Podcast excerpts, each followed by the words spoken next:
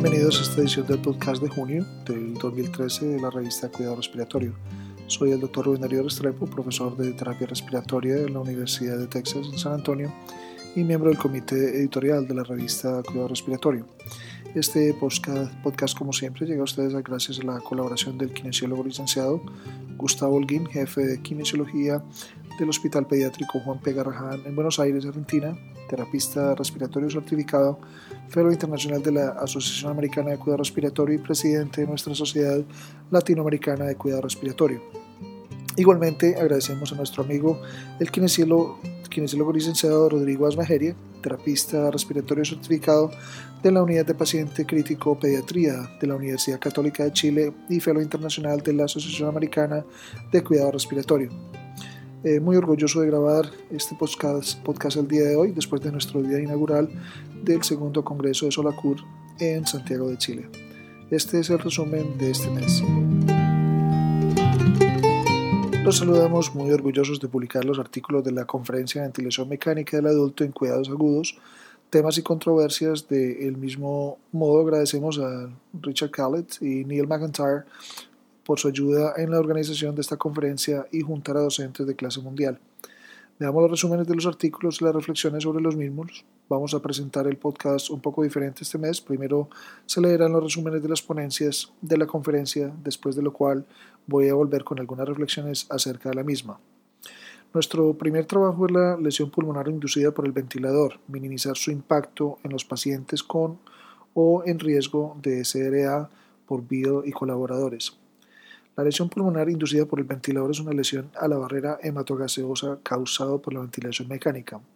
Los determinantes de la lesión pulmonar inducida por el ventilador son más complejos de lo que se pensaba originalmente e incluyen la naturaleza, la duración y la intensidad de la exposición, así como el patrón de la lesión inicial en el pulmón. La ventilación mecánica pulmonar protectiva, fundada en estos principios básicos, se, se tradujo en una mejoría de la mortalidad hospitalaria a largo plazo.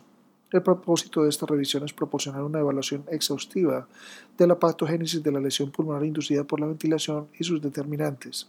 También discutimos el mejor enfoque preventivo en pacientes con o sin riesgo o en riesgo de DSRA y evaluamos críticamente la evidencia más reciente, la opinión de expertos y la aplicación de los conocimientos adquiridos al lado de la cama del paciente. El siguiente artículo es eh, de Marini, problemas asociados a ventilación mecánica relacionados con la enfermedad pulmonar obstructiva. Relativamente se ha dirigido poca atención hacia el daño infligido a la red de las vías que conecta a los alvéolos o hacia los problemas causados por la ventilación invasiva en pacientes con obstrucción severa del flujo de aire. La ventilación mecánica con presión positiva puede causar barotrauma no edematoso, dañar las vías respiratorias y promover la remodelación pulmonar.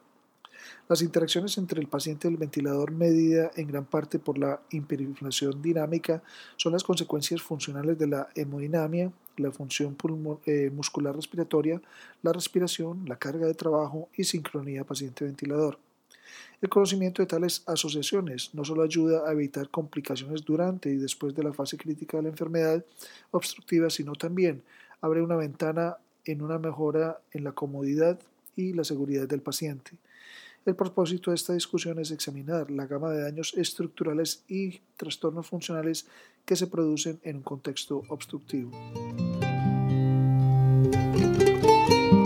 La ventilación no invasiva en la insuficiencia respiratoria aguda por GES.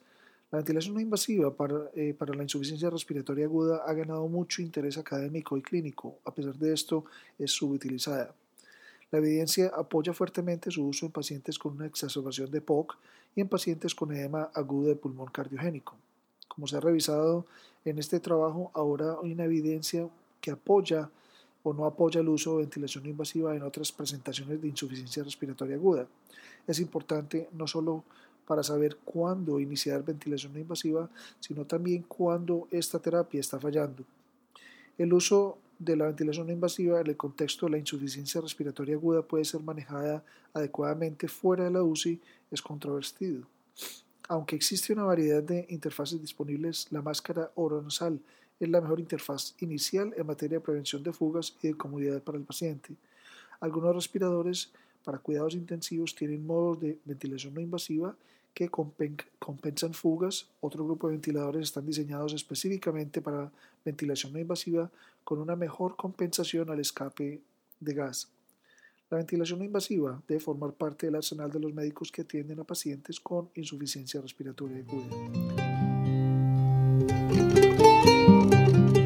Nuestro siguiente trabajo, Asincronía y Disnea por Branson y colegas, eh, habla de la sincronía paciente-ventilador y el confort del paciente que se suponen que van de la mano.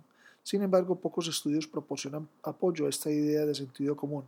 En realidad, la sincronía entre el paciente y el ventilador es compleja y puede verse afectada por los ajustes del ventilador, tipo de ventilador, la interfaz del paciente-ventilador y la sedación.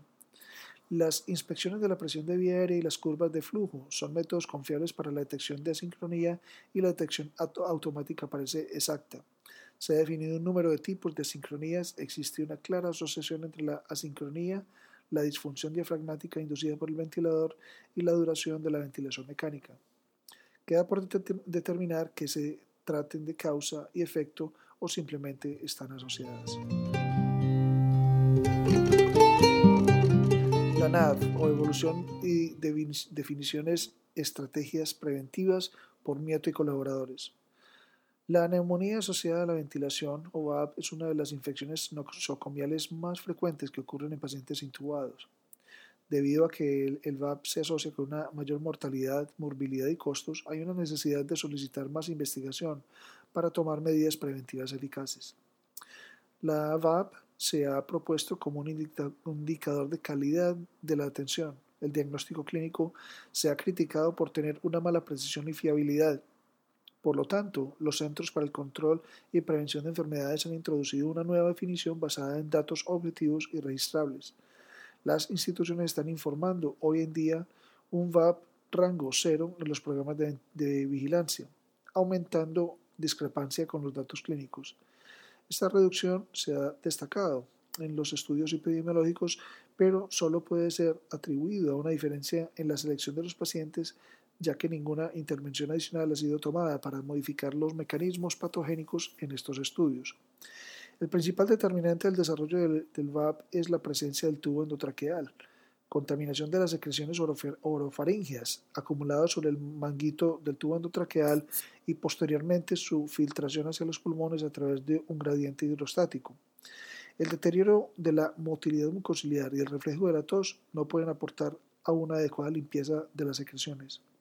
Por último, una biopelícula que se desarrolla en la superficie interna del tubo endotraqueal y actúa como un depósito para los microorganismos que inoculan a los pulmones. Nuevas estrategias de prevención se centran en la mejoría del drenaje de las secreciones y la prevención de la colonización bacteriana.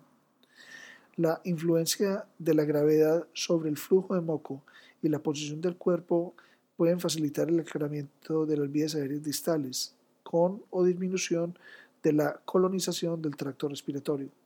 Un enfoque diferente propone modificaciones de los tubos endotraqueales para limitar la fuga de secreciones orofaringeas, drenaje de secreción subglótica e innovaciones de los manguitos se dirigen a reducir la incidencia del VAP. Por otra parte, el, el tubo endotraqueal recubierto ha demostrado prevenir la formación de biopelículas, aunque hay evidencia de que se requieren dispositivos de aclaramiento del tubo endotraqueal como la rasuradora de moco para preservar en el tiempo las propiedades antimicrobianas. Aquí, después de la revisión de los temas más destacados en la definición de VAP y la fisiopatología, vamos a presentar las propuestas más interesantes para la, prevención de VAP. Transporte inter e intrahospitalario del paciente crítico por Blakeman y Branson. El transporte intra e inter hospitalario es común debido a la necesidad de diagnósticos y procedimientos avanzados y para facilitar el acceso a la atención especializada. Los riesgos son inherentes en el transporte, por lo que los beneficios anticipados de transporte deben ser sopesados con los posibles resultados negativos durante el transporte. Los eventos adversos son comunes tanto en el transporte dentro del hospital como fuera, siendo el más común el mal funcionamiento de los equipos. Durante el transporte interhospitalario, el aumento del tiempo de transferencia se asocia con peores, resultados en los pacientes. El uso de equipos especializados con el transporte, de niños se ha demostrado que disminuye los eventos adversos. El transporte intrahospitalario a menudo implica a los pacientes críticamente enfermos que aumenta la probabilidad de eventos adversos. Los diagnósticos radiológicos son los destinos más comunes en los transportes del hospital y los resultados suelen cambiar el curso de, la atención. Se recomienda que los ventiladores portátiles se utilicen para el transporte ya que los estudios muestran que el uso de un resucitador manual altera los valores de gases en sangre debido a la ventilación inconsistente. El rendimiento de los ventiladores de transporte de nueva generación ha mejorado mucho y ahora permiten una transición fluida desde los ventiladores de la UCI la planificación y el seguimiento diligente para el transporte pueden disminuir los efectos adversos y reducir el riesgo. A continuación el trabajo Sedación y Parálisis por eh, y colaboradores. La sedación es usada casi universalmente en los pacientes enfermos críticamente, especialmente en esos que requieren ventilación mecánica u otros procedimientos invasivos de soporte vital. Esta revisión se centrará en las estrategias de sedación para los pacientes críticos y revisará la farmacología de los agentes sedantes usados comúnmente. El rol del bloqueo neuromuscular en la UCI será revisado y la farmacología de los mismos. Finalmente, una estrategia para uso racional de agentes sedantes y bloqueo neuromuscular en pacientes críticamente enfermos será propuesta. Oxigenación por membrana extracorpórea para falla respiratoria del adulto por Turner y Chiefets. El ECMO es una forma de bypass cardiopulmonar siendo un pilar en terapia de falla respiratoria y cardíaca catastrófica en pacientes neonatales y pediátricos. Históricamente el uso de ECMO en adultos ha sido limitado, pero recientes reportes y avances tecnológicos han aumentado la utilización y el interés en esta tecnología en pacientes con falla respiratoria severa. Como el ECMO es considerado en esta población de enfermos la selección del paciente, las indicaciones, contraindicaciones, comorbilidades y el soporte de ECMO son todas consideraciones importantes. Una vez que la decisión de canular a un paciente para ECMO, el manejo meticuloso multiorgánico es requerido, con la prioridad de dejar los pulmones en descanso y minimizar obviamente la injuria pulmonar inducida por el ventilador. La monitorización continua y cercana es también necesaria para evitar las complicaciones, muchas de las cuales están relacionadas a ECMO y otras secundarias a la condición de base de enfermedad del paciente. A pesar de los riesgos, los reportes demuestran sobrevida mayor del 70% en algunas circunstancias y de pacientes que requieren ECMO por falla respiratoria refractaria. Como la utilización de ECMO se sigue expandiendo en pacientes adultos con falla respiratoria refractaria, se requiere en el futuro más discusión e investigación para determinar si el ECMO debería ser, seguir siendo considerado como una terapia de rescate o si esta estrategia de manera precoz podría ser benéfica como herramienta de protección pulmonar. Nuestro próximo trabajo es de CALET, terapias adjuntas en ventilación mecánica, técnicas de, limpieza de vía aérea, aerosoles terapéuticos y gases. Los pacientes en ventilación mecánica con falla respiratoria a menudo requieren terapias adjuntas para necesidades especiales como la entrega de una droga inhalada para aliviar la obstrucción de la vía aérea, tratar infecciones pulmonares o estabilizar el intercambio gaseoso, o terapia para mejorar la higiene pulmonar. Esas terapias generalmente son de soporte naturaleza más que curativas. Actualmente muchas de ellas no tienen evidencia de alto nivel que soporten su uso rutinario. Esta revisión describe la racionalidad y examina la evidencia que soporta las terapias adjuntas durante ventilación mecánica y examina la evidencia que soporta las terapias adjuntas durante todo ese periodo.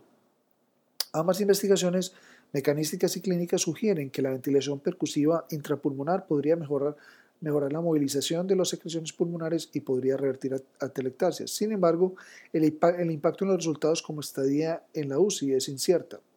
El tema más crucial es si los antibióticos aerosolizados eh, deberían ser usados para tratar la neumonía social ventilador mecánico, particularmente ser usados para tratar eh, este tipo de infección eh, por patógenos multiresistentes.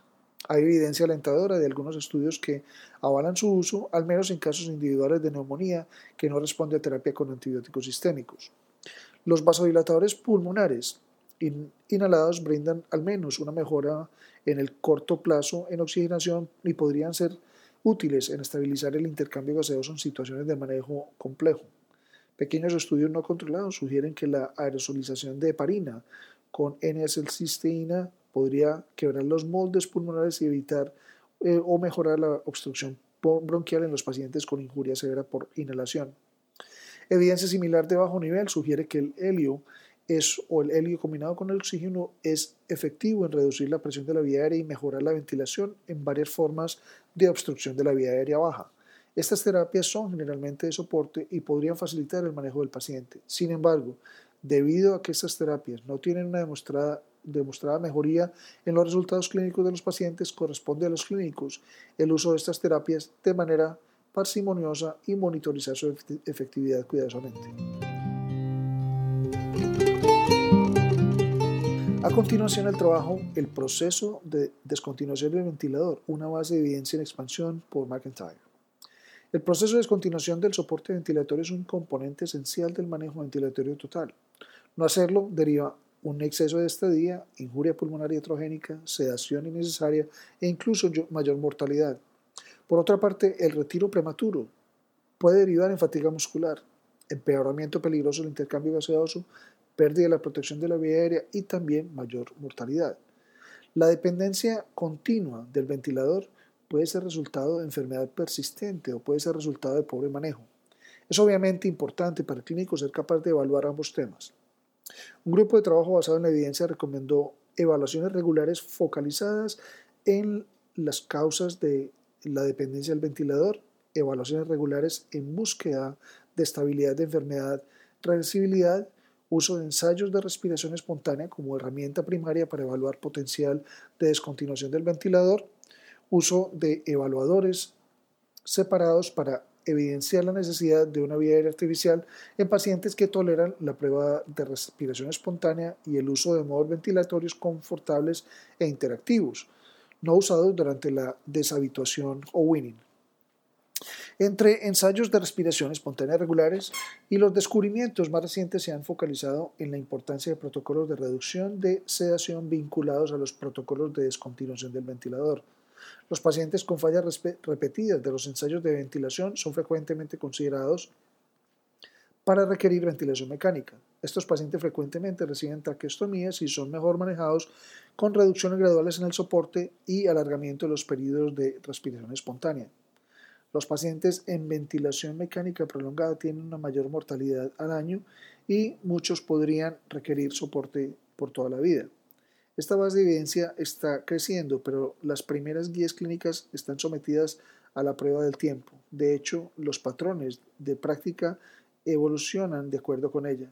Sin embargo, aún hay espacio para mejoras y estudios clínicos, especialmente en los pacientes que requieren ventilación mecánica prolongada.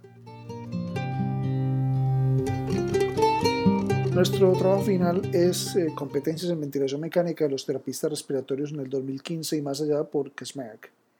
La evolución de los cuidados críticos y la ventilación mekanica ha sido dramática y rápida durante los últimos 10 años y es esperado que continúe este paso en el futuro. Como resultado, las competencias de los terapistas respiratorios con respecto a la ventilación mecánica en el 2015 y más allá, se espera que aumenten marcadamente. Se espera, que los terapistas sean expertos en el ventilador mecánico y en todos los aspectos de la aplicación de la ventilación mecánica. Ellos deberían ser considerados consultores en todos los aspectos de soporte ventilatorio.